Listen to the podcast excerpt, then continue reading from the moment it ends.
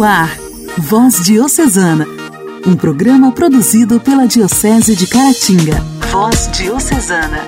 Louvado seja o nosso Senhor Jesus Cristo, para sempre seja louvado. Está no ar o nosso Voz Diocesana desta quarta-feira.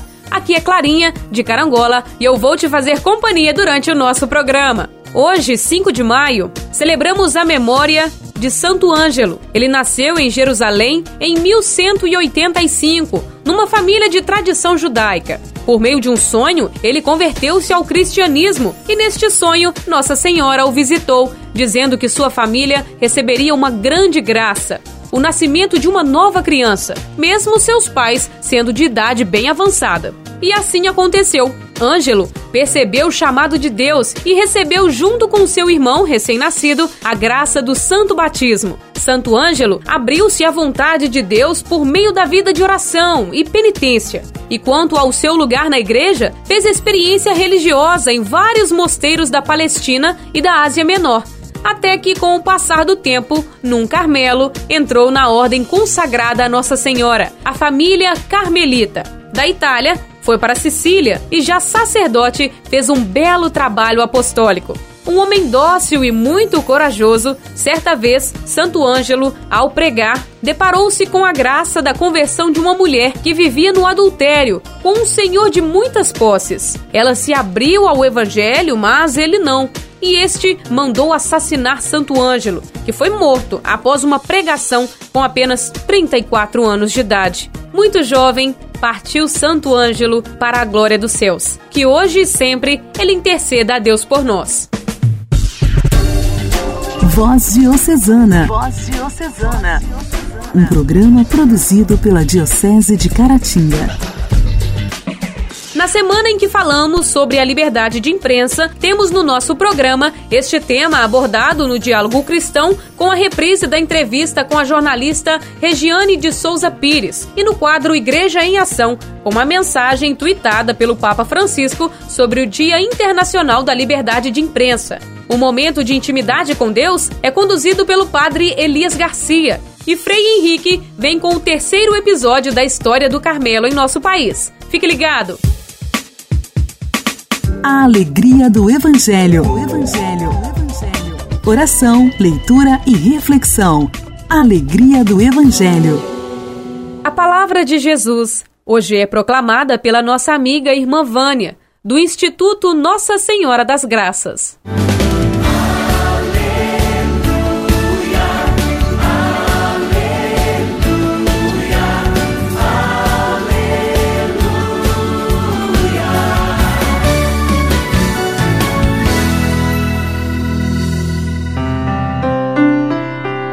O Senhor esteja conosco, Ele está no meio de nós.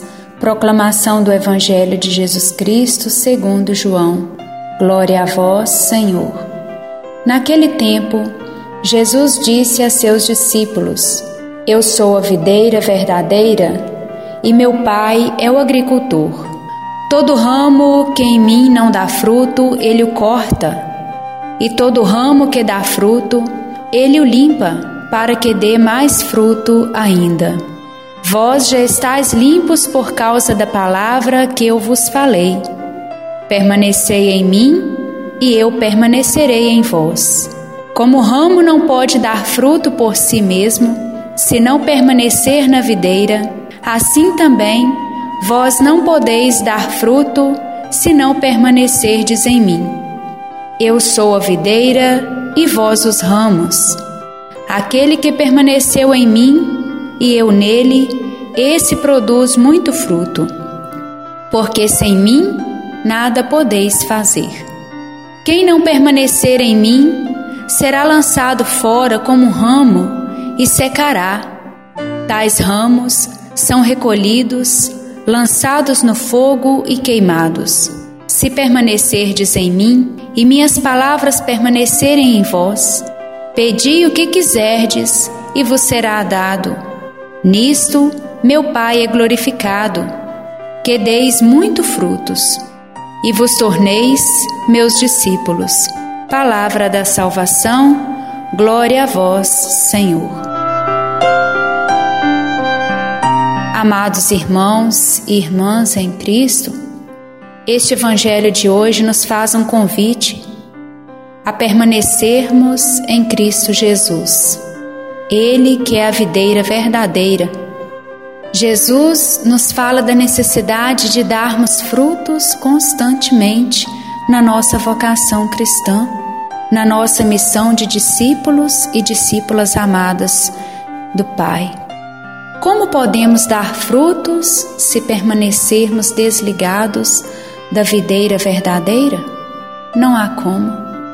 Assim, meus irmãos e minhas irmãs, nesse tempo hoje, principalmente onde enfrentamos tantos desafios com esta pandemia, onde tantas pessoas se distanciam umas das outras, somos convidados a permanecermos de olhos fixos em Jesus, permanecermos ligados à Igreja, para nela darmos muitos frutos. E quais os frutos que somos chamados a dar neste tempo? São frutos de paz, frutos de harmonia, de compreensão, de perdão frutos de amor, de caridade, isto é, termos em nós os mesmos sentimentos que havia em Cristo Jesus, nosso Mestre.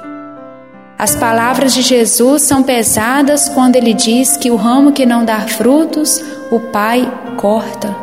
Na verdade, meus irmãos e minhas irmãs, quem insiste em não dar fruto, o cristão que insiste em não dar fruto, é o cristão que não está ligado à videira verdadeira.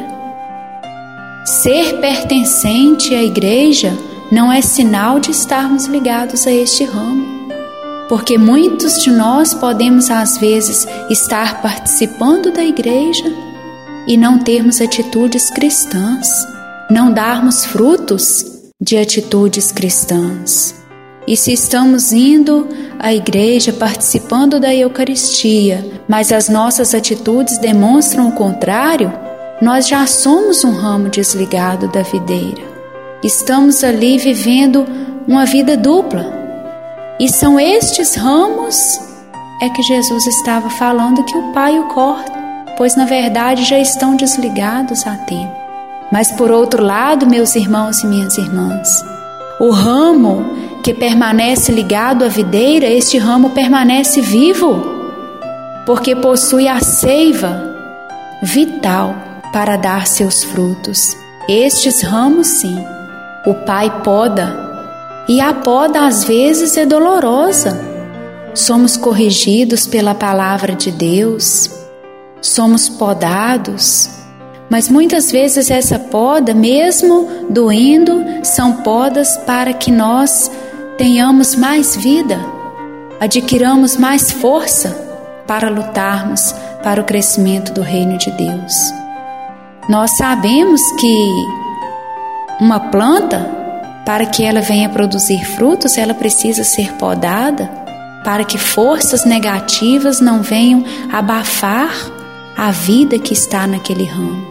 Então, meus irmãos, que permaneçamos sempre unidos a Cristo, que nos deixemos podar constantemente pelo amor do Pai, a fim de continuarmos dando frutos na igreja, para que o reino de Deus cresça cada vez mais em nós e nos nossos irmãos e irmãs. Que sejamos verdadeiras testemunhas do amor de Deus aqui na terra, para que quando chegarmos a nossa hora de nos encontrarmos definitivamente com o Pai, possamos ter deixado muitos frutos para nossos irmãos e irmãs que aqui vão permanecer. No instante de silêncio, peçamos ao Senhor esta graça de permanecermos unidos a Ele constantemente.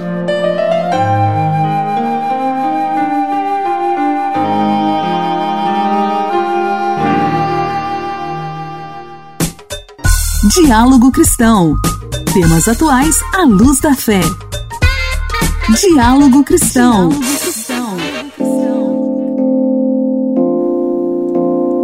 Curas milagrosas, acusações injustas, dados e pesquisas tendenciosas. Não é difícil encontrar fake news no mundo virtual. Como essas notícias falsas se espalham tão rapidamente? Quais os efeitos delas na sociedade? Essas e outras perguntas serão respondidas agora pela Regiane de Souza Pires, formada em comunicação social com especialização em jornalismo pela Faculdade Integradas de Caratinga. Seja bem-vinda ao Voz Diocesana, Regiane. Olá, Wellington. Olá, ouvintes da Voz Diocesana. Fico muito feliz com a sua participação, Regiane. Em 2012, olha só, peguei uma informação antiga de propósito, porque já faz tempo que é falado da importância da imprensa livre. O ex-diretor-geral da ONU, Ban Ki-moon, destacou que este direito fundamental deve ser garantido em todo o mundo por meio da criação das condições para permitir que jornalistas realizem o seu trabalho com segurança. Para você que é jornalista, qual a importância de uma imprensa livre? Bem, o Brasil precisa sim valorizar a liberdade de imprensa, uma imprensa séria e comprometida com a verdade. Bem, na faculdade, a palavra de ouro que ouvimos e aprendemos em todo o período é sempre ouvir os dois lados buscar por fontes confiáveis, investigar, apurar. E esses parâmetros é que tornam a imprensa imparcial, já que o foco principal da comunicação é informar e não desinformar ou criar mais dúvidas e suspeitas ao telespectador, ao ouvinte ou ao leitor.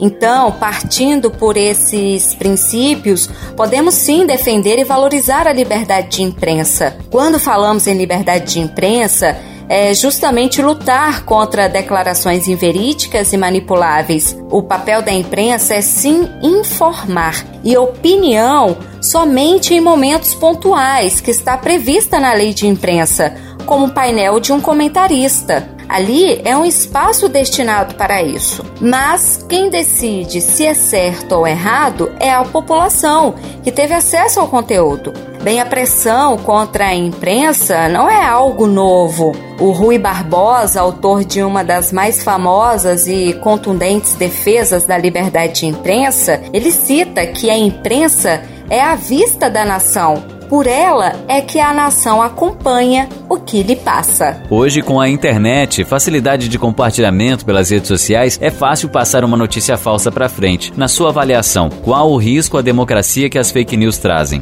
Bem, primeiro é importante destacar, né, que essa é uma palavra que significa uma notícia falsa e vem ganhando a todo momento uma grande repercussão. Outro ponto que é importante se destacar é o crescimento do acesso às redes sociais, que acaba confirmando a importância da imprensa no meio em que vivemos. É fundamental checar as informações antes de sair postando. E olha, a responsabilidade para controlar fake news é de quem compartilha. Ao receber algo e não apurar, mesmo que seja de forma rápida, a veracidade do conteúdo, você acaba contribuindo para a distribuição de uma notícia falsa. Então, é, uma orientação antes de sair distribuindo qualquer material que receber, uma dica simples e rápida é jogar o assunto no Google. Veja se o tema aparece nos principais órgãos de imprensa, os que você tem o hábito de conferir as notícias. Olha, se não está lá, tenha certeza que é falso. Veja, estamos totalmente na era digital, atualmente em plena pandemia. E notícias falsas só servem para criar o desespero, o pânico e o terror. Mas por que então existem as fake news? Olha, na minha opinião, o dinheiro pode ser uma das grandes causas. Muitas, mas muitas pessoas ganham dinheiro e muito dinheiro para implantar notícias falsas, que é uma forma de mascarar a verdade. Não querem o progresso não querem a nitidez. O que desejam é influenciar decisões, provocar revolta, entre outros. Por isso, as fake news são em grande parte de assuntos que são do momento. As fake news, elas surgem com assuntos do momento. Veja, antigamente as pessoas reclamavam da falta de informação. Hoje, temos muita informação. E isso se tornou um grande problema, causando consequências graves para a sociedade, como manipulação das pessoas, prejuízos morais e financeiros, tomada de decisão errada, mudança de comportamento, estímulo ao preconceito, até mesmo agravamento de surto de doença. Então, vai mais uma dica: já existem agências especializadas em jornalismo investigativo. E olha, você pode pesquisar o assunto para saber se é fato ou fake na agência Lupa, Aos Fatos e boatos.org. Vai ajudar. Hoje o bate-papo à luz da festa sendo com a Regiane de Souza Pires, formada em comunicação social, com especialização em jornalismo pela Faculdade Integradas de Caratinga. Regiane é de Dom Correia, distrito de Manhuaçu, e há 16 anos vive em Caratinga, atualmente trabalhando na Docton TV. Nas duas últimas eleições, em 2006 e 2018, a presença das redes sociais deu uma nova cor à corrida eleitoral. Qual será a importância da mídia social para as próximas eleições? Bem, mais uma vez a população terá que se adaptar a um novo normal, só que agora para as eleições devido à pandemia. Como tudo na vida, eu acredito que seja um processo. O ano de 2018, ele já começou a ensinar os políticos o benefício de se saber utilizar bem as redes sociais e esse ano eu vejo que será 99% através dela diante da pandemia. As redes sociais, elas são grandes aliadas. Ela proporciona uma aproximação mais humana, sem aquelas exigências de padrões formais, o que a população adora. Em todo ano político, o que, que o povo procura? Na minha opinião, o povo, em sua maioria, procura um candidato que seja a cara da própria população. E as redes sociais proporcionam isso, desempenha esse papel. Mas para os candidatos, os candidatos eles devem ficar atentos, porque o Tribunal Superior Eleitoral já entendeu, já percebeu a potência das redes sociais e ainda está adaptando as novas regras para o uso dessa ferramenta, já que esse ano, com toda certeza, as redes sociais será o grande boom das eleições 2020. E olha, ouvinte, se prepare, porque vamos ter uma chuva de notícias com teor político nas redes sociais, considerada hoje uma das melhores ferramentas de divulgação e aproximação. Conversei hoje com Regiane de Souza Pires, formada em comunicação social com especialização em jornalismo pela Faculdades Integradas de Caratinga. Atualmente trabalha na Docton TV. Prazer imenso falar com você, Regiane. Notícias falsas, fatos tendenciosos ou distorcidos. A manipulação de informações pode ter vastas aplicações para as pessoas que tentam dar sentido ao mundo. Então, antes de compartilhar, esteja ciente do que você leu. A cartilha Os Cristãos e as Eleições da CNBB orienta que para evitar compartilhar informação errada, verifique site Autoridata, leia a notícia inteira, pesquise em outros sites, verifique se não é uma piada ou ironia e na dúvida, melhor não compartilhar né? É bom desconfiar de ser desconfiado. Igreja, Igreja em Ação.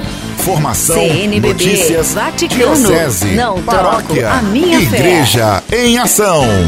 Igreja em Ação. A informação como bem público é o tema da ONU para o Dia Mundial da Liberdade de Imprensa de 2021, celebrado anualmente em 3 de maio.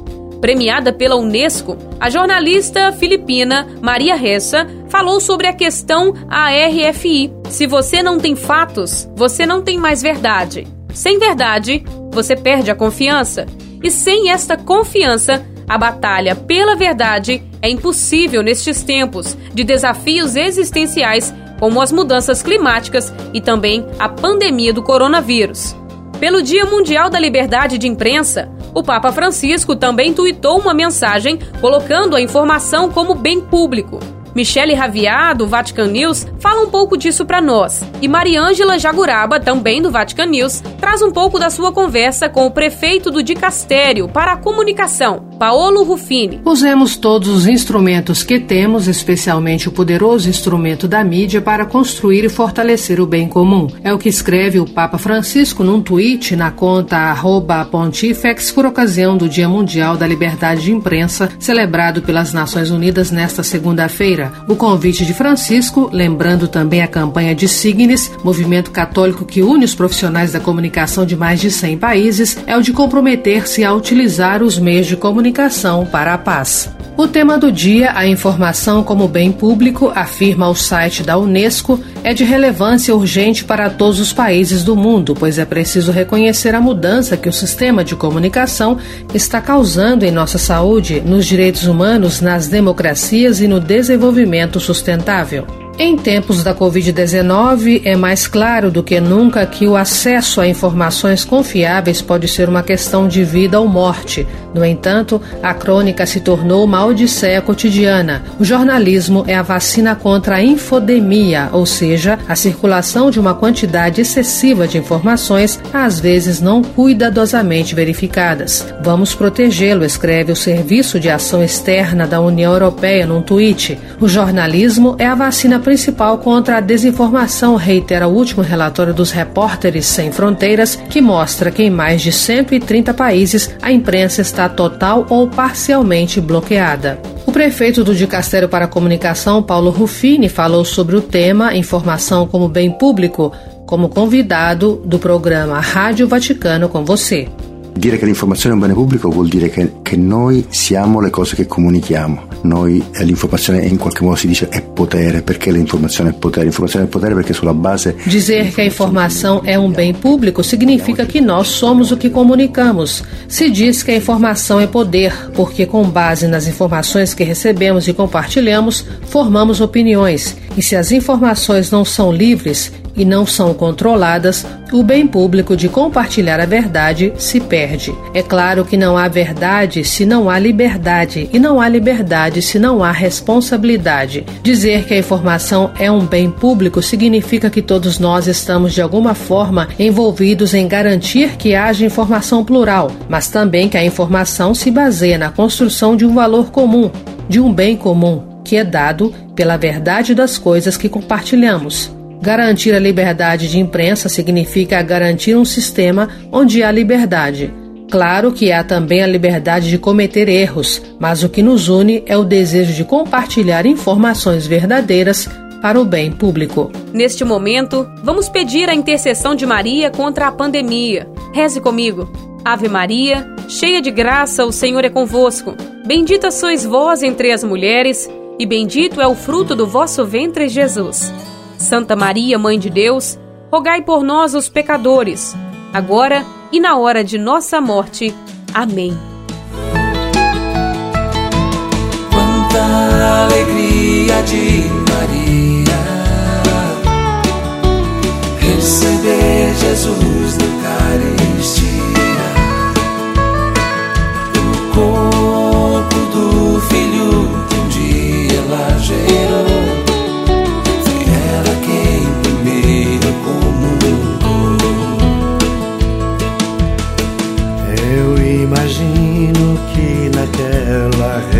refeição estava junto àquela que sempre o seguiu. Nossa história, nossa história, curiosidades e fatos que marcaram nossa diocese. Nossa história. O Carmelo chegou ao Brasil há 112 anos atrás. Em nossa região, foram os frades de origem italiana que fundaram os primeiros conventos. Frei Henrique Siqueira, pároco de Piedade, nos conta direitinho essa história. Olá, mais uma vez aqui reunidos, sou Frei Henrique Siqueira, pároco da paróquia Nossa Senhora da Piedade, em Piedade de Caratinga, em nossa diocese. Estamos contando um pouco da história dos frades carmelitas e a sua chegada aqui no Brasil. Nesse terceiro episódio, a gente começa a falar um pouco mais da presença desses frades chegados aqui no nosso país.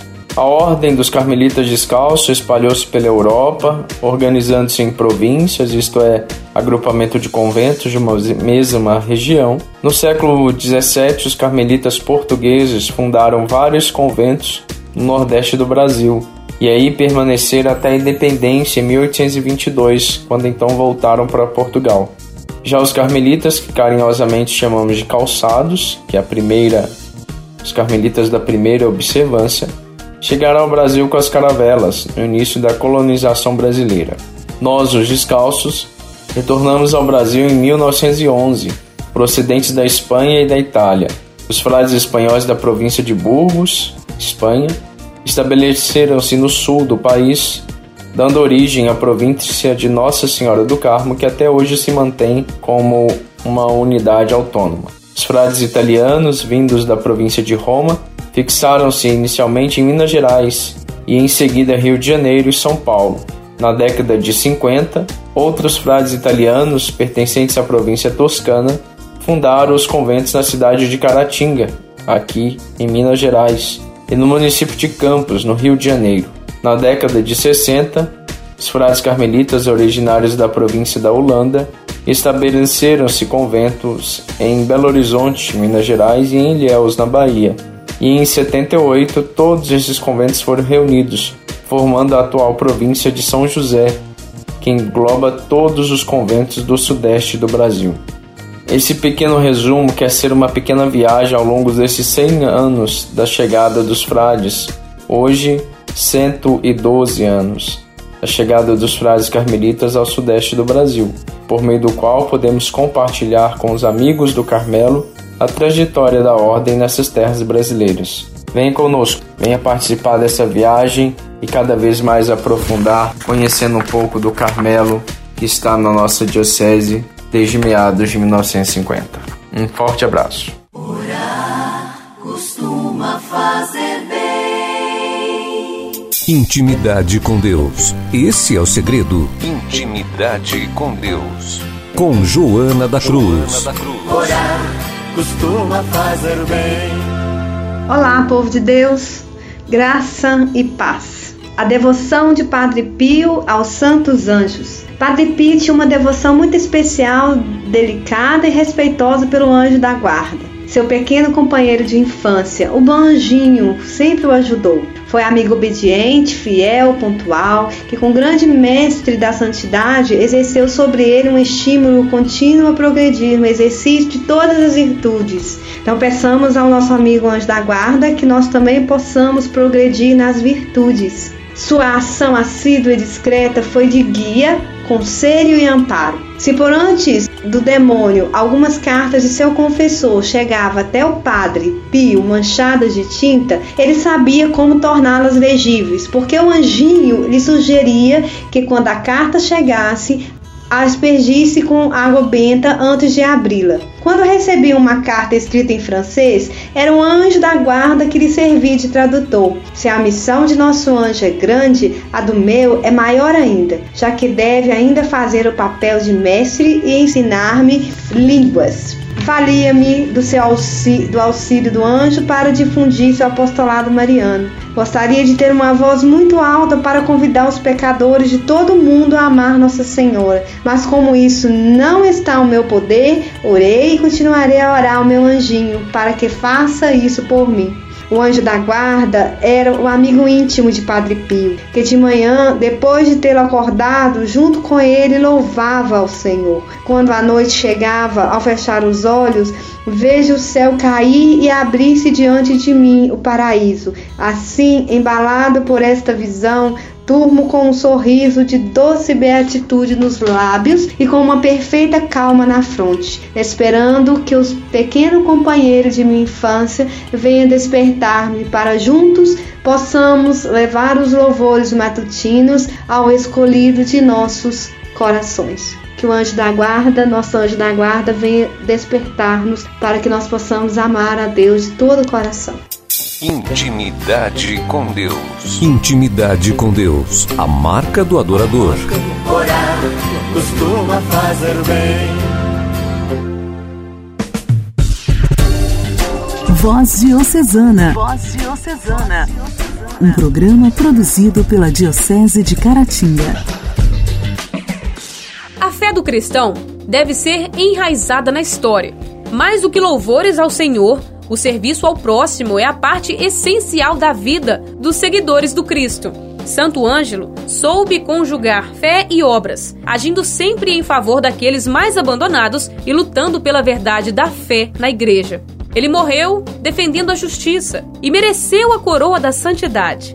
Para nós, fica o exemplo de Santo Ângelo, que nos convida a viver a nossa fé com plenitude e fidelidade. Que você tenha uma abençoada quarta-feira. Fique com Deus e até amanhã. Você ouviu Voz Diocesana, um programa da Diocese de Caratinga.